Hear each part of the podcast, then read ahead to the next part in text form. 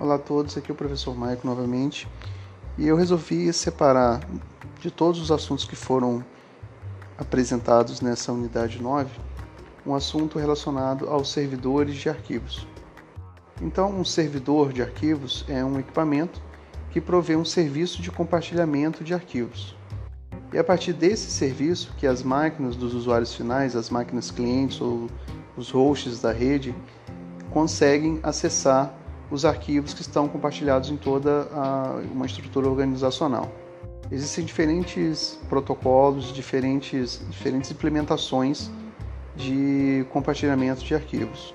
Hoje eu posso dizer que os dois maiores protocolos usados para realizar esse serviço de compartilhamento de arquivos são o NFS, que é muito utilizado em sistemas para sistemas Linux, mas que também é suportado pelo ambiente Windows, e o CIFS, que é o recurso nativamente suportado por ambientes Windows.